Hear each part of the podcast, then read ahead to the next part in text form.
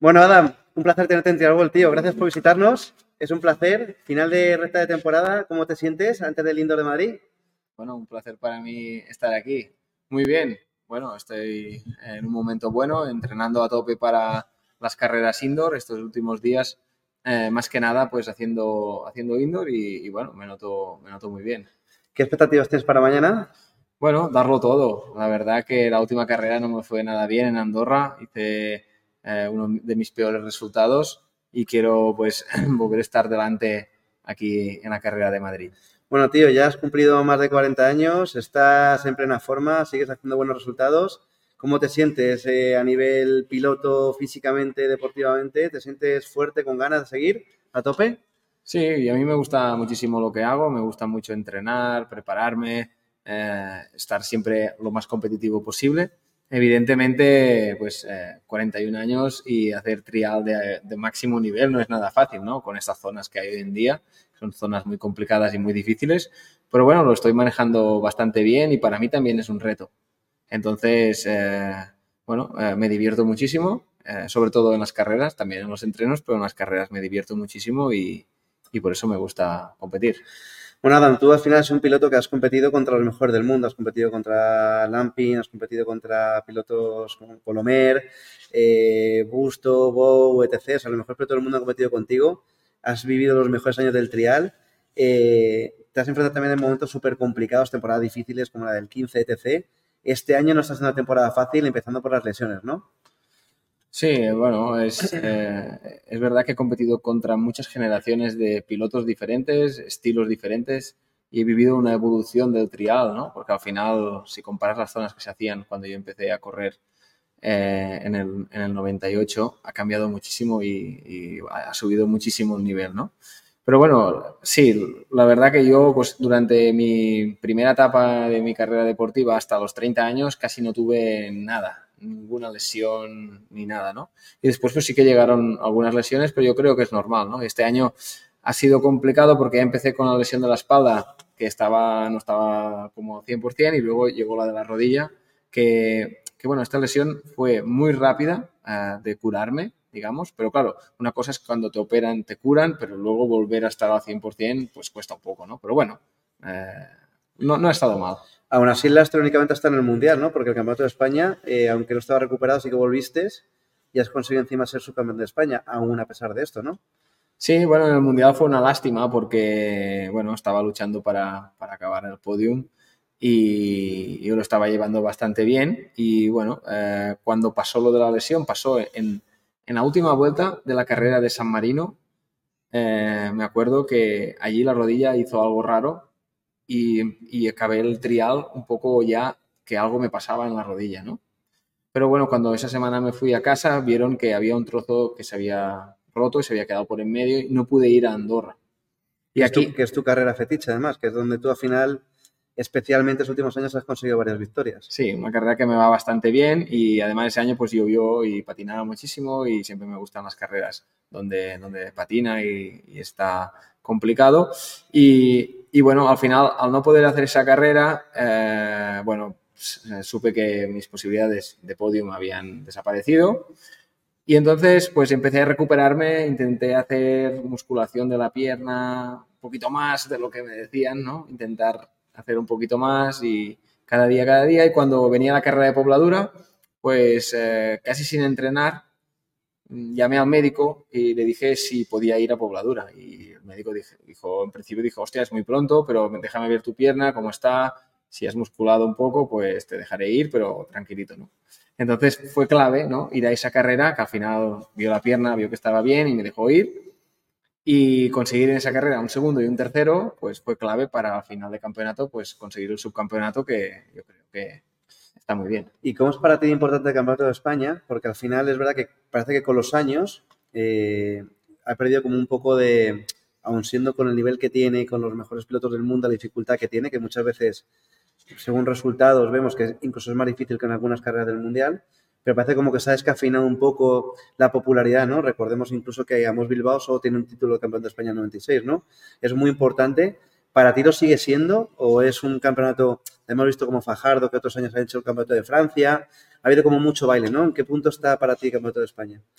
Bueno, para mí el Campeonato de España es el campeonato más exigente a nivel técnico de zonas, porque el reglamento stop, ¿qué hace? El reglamento stop hace pues que los, escalones, las voladas, eh, todo sea un poquito más de, nivel, ¿no? Que digamos que hasta que el mundial, ¿no? Pero está claro que al, no competir Tony eh, en estos últimos años, pues ha perdido un poco, pues, eh, el campeonato de España, evidentemente, ¿no? no es, es, como es, ¿no? Pero a nivel técnico, pues es un campeonato súper exigente y, y a mí me va muy bien para entrenar y estar al día, ¿sabes? Porque no puedes ir al Campeonato de España un poco despistado porque te, pegas una hostia en, cualquier momento, ¿no? Además el calendario así también se hace un poco más intenso, ¿no? Porque es verdad que el mundial, el, mundial es como muy concentrado en unos meses muy determinados que encima, pues lo mismo la lesión aquella San Marino te pilla en otro momento del año y recuperarías, ¿no? Pero es verdad que si te pasa algo, en mitad del mundial, pues prácticamente no tienes capacidad de maniobra, porque es que prácticamente empalmáis veces tres semanas consecutivas de carreras con seis carreras de, eh, puntuables. Sí, esto es, es el mundial. Es, eh, últimamente está siendo de esta manera, no hay encadenan carreras y tiene este riesgo, ¿no? Que con una lesión, pues cualquier piloto puede perder opciones a, a sus objetivos. ¿Cuántos años llevas en el mundial? Creo que 26 años. Y creo que es el piloto con más puntos del mundo, del, de la historia de trial, ¿puede ser? Sí, y más podios, creo que también. sí, sí. Y después, ¿20 cuántos, años? ¿28? 26. 26. Después de 26 años, con el año que has tenido de lesiones, con lo que ha anunciado Teresa recientemente, que habéis recibido el contrato, y con 41 de Acosta, ya tienes las ganas y los huevos de seguir luchando por competir el año que viene.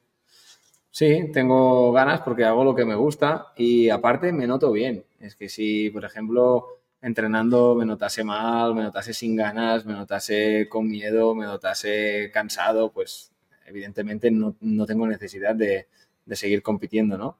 Pero me lo paso bien, me noto bien y evidentemente como todos los pilotos tengo días mejores y peores, pero tengo ganas de seguir compitiendo. Y ¿Tú alguna vez dijiste eh, o mencionaste a Terres la idea de retirarme? Pues esta es una fecha, decir, oye, yo en 24 o en 23 o en 25 me retiraré, o siempre has tenido esa, has transmitido esa ilusión por seguir compitiendo permanentemente, o al menos mientras tú decidas. Eh, nunca he dicho que me voy a retirar, esto está claro, ¿no? Lo que muchos de los últimos años los contratos se renovaban automáticamente cuando hacía podium en, uno de los dos campeonatos, indoor o outdoor, ¿no? Entonces, eh, solo con este requisito el, contrato se renovaba automáticamente. Este, este, año, evidentemente, ¿no? Este año se, acaba.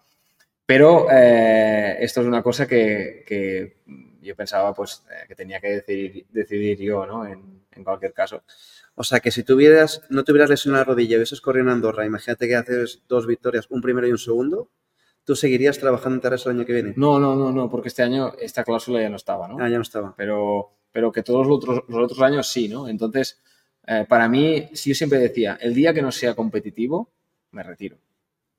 Pero bueno, yo eh, creo que si tú miras las clasificaciones, las carreras difíciles, el vuelta a vuelta eh, y tal, estoy allí. Entonces, que, que, este año haya hecho quinto al final del campeonato del mundo, pues eh, no tiene para mí mucho significado con lo que ha pasado, ¿no? Evidentemente. ¿Y tú piensas que es injusto que quizás se te valore únicamente por tu palmarés o resultados de carrera y no por la parte que se aporta fuera de las competiciones? Es decir, hablamos de desarrollo de moto, de, pues, a ver, obviamente, ¿no? El número de horas que tú pasas encima de la moto genera un aprendizaje, ¿no? Técnico, de desgastes, etc., ¿no? Quizás, pregunto, ¿eh? No sé, ¿eh? quizás al final la figura del piloto está como muy ligada únicamente a resultados y se pierde una visión súper importante del trabajo que hay fuera de la carrera? Bueno, esto cada uno tiene el derecho a valorar las cosas o no valorarlas o valorarlas a su manera, ¿no? Al final, yo creo que eh, mi labor dentro de, TRS, como ha sido también en el pasado en Gas Gas, es, es evolucionar una moto y hacer eh, la mejor moto de trial del momento, ¿no? en Gasgas se consiguió en su momento donde éramos líderes en ventas y en TRS también se ha conseguido, ¿no? Entonces eh, yo estoy muy tranquilo de, que no solo he hecho un trabajo como piloto, sino que se ha hecho también un trabajo detrás de evolución y tal y que, se ha conseguido un producto pues eh, muy competitivo a nivel de carreras. O sea, que de alguna manera quizás lo que, pasa, lo que pasó del acuerdo o el anuncio de no continuar no te lo esperabas en sí mismo. No, ¿O era algo que te esperaras? No, no, evidentemente no me lo esperaba, no me lo esperaba de ninguna manera, ¿no? Me sorprendió muchísimo y me, y me supo, digamos, mal, ¿no? Al final me sentó mal, ¿no? Porque cuando te esperas pues que haya un poquito más una relación más mm, de confianza, más, eh, más cordial y más de amistad, de como igual cuando se empezó el, proyecto. O sea que de alguna manera, eh, quizás también un poco, porque esto ha sido desde el mes de septiembre, o sea que tampoco has tenido mucho tiempo, ¿no? Porque al final ya con el Mundial prácticamente terminado, porque fue justo antes de las Naciones, como que de alguna manera tampoco has tenido mucho tiempo de preparar tu 2024, que quizás entiendo que es lo que estás haciendo ahora, ¿no? Preparar un poco el año que viene, enlazando por la idea de que sí que tienes ganas de seguir compitiendo, que te ves fuerte, te ves bien, y encima este colofón de, terminar con una moto que conoces y competitiva te va a obligar a, lo que hagas el año que viene sea completamente nuevo. Sí, para mí era muy fácil, ¿no? Seguir todo igual eh, y seguir pues mejorando cositas y, y, que todo era muy cómodo, ¿no? Evidentemente esto no va a poder ser y estamos trabajando contracorriente, porque claro, eh, esta, esta noticia a mí se me da a principio de año y tienes mucho más margen de maniobra, preparación, sponsors, etcétera, ¿no? Ahora, pues eh, todo es mucho más justo, pero de todas maneras, eh, yo estoy intentando y trabajar y tenerlo todo preparado para la temporada 2024. Y por curiosidad, luego te preguntaré un poco más por algún detalle, pero cuando Adam Raga llama o entra en una negociación o conversación con las marcas de que no son TRS, obviamente, ¿Cómo te están recibiendo? O sea, ¿qué, sensación tienes? Bueno, todo, todo es muy bien, ¿no? La verdad que, que todo el mundo pues eh, valora muchísimo lo que yo hago dentro del trial. Eh, también todo el mundo valora muchísimo lo que hago a mi edad, ¿no? Porque hay que añadirle eso, ¿no? No solo el nivel, sino pues todo, todo ¿no? Y lo que he hecho a nivel técnico con, con todas las marcas con las que he estado, ¿no? La verdad que todo muy bien. Y entiendo que al final la, decisión es mucho más complicada que qué moto hago para acabar un año, porque al final eh, entiendo que tú estarás valorando madurez de la moto, equipo, eh, probablemente también algo, obviamente, salario y proyecto de, medio largo recorrido, ¿no? Son como muchas piezas, ¿no? Que tienes que encajar y que tiene que ser como difícil porque aunque se te presenten oportunidades, elegir una que te mantenga el año que viene arriba y que encima pues tenga un sentido, ¿no? Es decir, no, no correr por correr, sino que tenga un sentido, ¿no? Sí, bueno, lo has dicho muy bien. Eh, yo creo que lo importante, lo más importante es correr. Esto está claro, ¿no?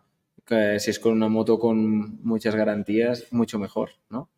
Pero, pero bueno, es que lo has explicado perfectamente. Hay que valorar un poco todo y es lo que se está haciendo ahora mismo y, digamos, eh, montando el puzzle. ¿Cuándo crees que vas a poder saber alguna cosa? Bueno, pues, eh, no me marco ninguna fecha, pero esperemos que, que, bueno, eh, antes de mediados de diciembre o antes de por allí se sabrán cosas. ¿Y nos va a sorprender a todos? ¿Tú crees? Yo creo que sí, porque, porque he visto todos los comentarios que pone la gente y todo, y claro, hay mucho de todo. Evidentemente alguien va a acertar. Totalmente. pero, pero bueno, eh, está claro que, que, bueno, a muchos va a sorprender. Imagínate, aquí como, o sea, ya estamos a final de la etapa de TRS, lo que sabemos es que te quedan dos carreras con TRS y lo que no sabemos lo que vendrá después. Y quizás a todo el mundo que te tenemos un cariño especial, todos los que al final seguimos el trial por, por lo que has aportado en tu trayectoria, si tuvieras ahora mismo, imagínate que tienes, todos los proyectos tienen continuidad, todos los proyectos tienen equipo y todos los proyectos tienen un sueldo que a ti te, más o menos te encaje. Y dijeras, voy a elegir la mejor moto para el año que viene estar en, luchando por el Mundial. ¿Cuál elegirías? Eso no lo puedo decir. Como aficionado, imagínate, como piloto privado. Dice, piloto privado, tengo moto en equipo, ahora mismo, ¿qué moto ves tú más competitiva para poder eh, ganar el Mundial? Ah. sabiendo que ya no tienes compromiso de monto con nadie nuevo y con el antiguo ya te ha dicho que el año que viene no vas a continuar. A ver, la moto más competitiva al final es la moto que gana. Eh, al final yo creo que todo el mundo querría tener la moto que gana y, es así. Pero, como digo, eh, es, es, difícil. ¿Pero has hablado con, con, los que tienen la moto que ganan? Bueno, he hablado, te podría decir, con casi todo el mundo, ¿no? Y, y bueno, ya se verá. Bueno, muy interesante. Yo creo que Adam, yo creo que independientemente a todo, es verdad que muchas veces lo que ocurre es, entiendo que en tu, en tu casa pues ha habido una situación pues un poco difícil también, joder, te llevas un chasco probablemente, joder, de tener todo organizado, a ver cómo me lo monto y tal, pero también genera esa, esa, esa parte de ilusión, ¿no? Eh, decir, oye, me va a obligar a entrenar más, a adaptarme a algo mejor, a lo mejor tiene inyección electrónica, a lo mejor lleva motor de cuatro tiempos, ¿no? También te genera otra expectativa y otra ilusión, ¿no? Decir, coño, el año que viene tiene que ser un año donde tengo los focos puestos encima de Adam. Quizás Adam con una TRS el año que viene, pues mm, no hay mucha diferencia sobre el 21, 22 o 23. Es Adam ahí luchando por ganar carreras. Pero el año que viene es un poco el concepto de qué hará Márquez con una Ducati, es qué hará Adam con la moto que le toque, ¿no? Sí, es una motivación extra, es verdad. Esto es verdad. También en el momento que te llega la noticia, pues te llevas una decepción, pero después valoras las cosas con un poco de experiencia y dices, ostras, en gas gas, también ojalá me hubiesen despedido, ¿no? En el momento que me pilló el toro, ¿no? Mm. Y bueno, de esta manera pues ha ido así y yo creo que a veces no hay mal que por bien no venga, ¿no? Y, y bueno, hay que mirar para adelante y hay que seguir, digamos, eh, trabajando con, con lo que Claro. venga.